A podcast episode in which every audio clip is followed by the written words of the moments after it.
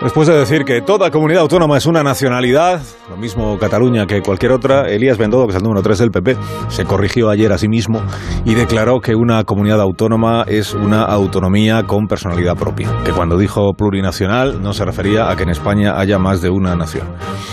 Pregunto a Fernando Negas si el discurso autonomista del señor Feijó tiene un poco confundido a algunos en el PP. Fernando, buenos días. Muy buenos días, Alsina. El discurso autonomista de Feijó no tiene por qué tener confundido al Partido Popular ni a nadie. El pasado día 6 habló en Barcelona y utilizó la expresión nacionalidad catalana.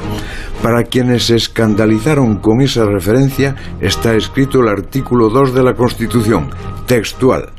La Constitución reconoce y garantiza el derecho a la autonomía de las nacionalidades y regiones y la solidaridad entre todas ellas.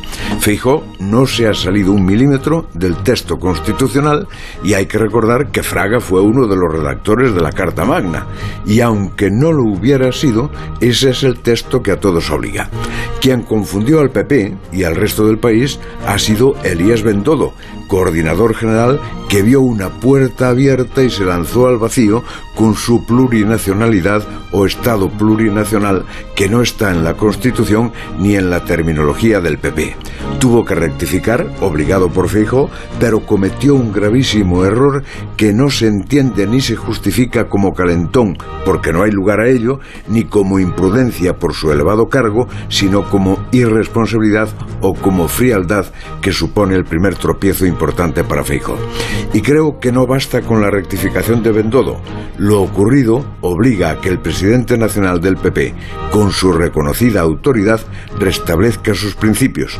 De lo contrario, no solo se confundirá, es que se habrá empezado a regalar discurso y votos al adversario, empezando por Vox. Hasta luego, Fernando. Hasta las ocho y media. Ahora recordamos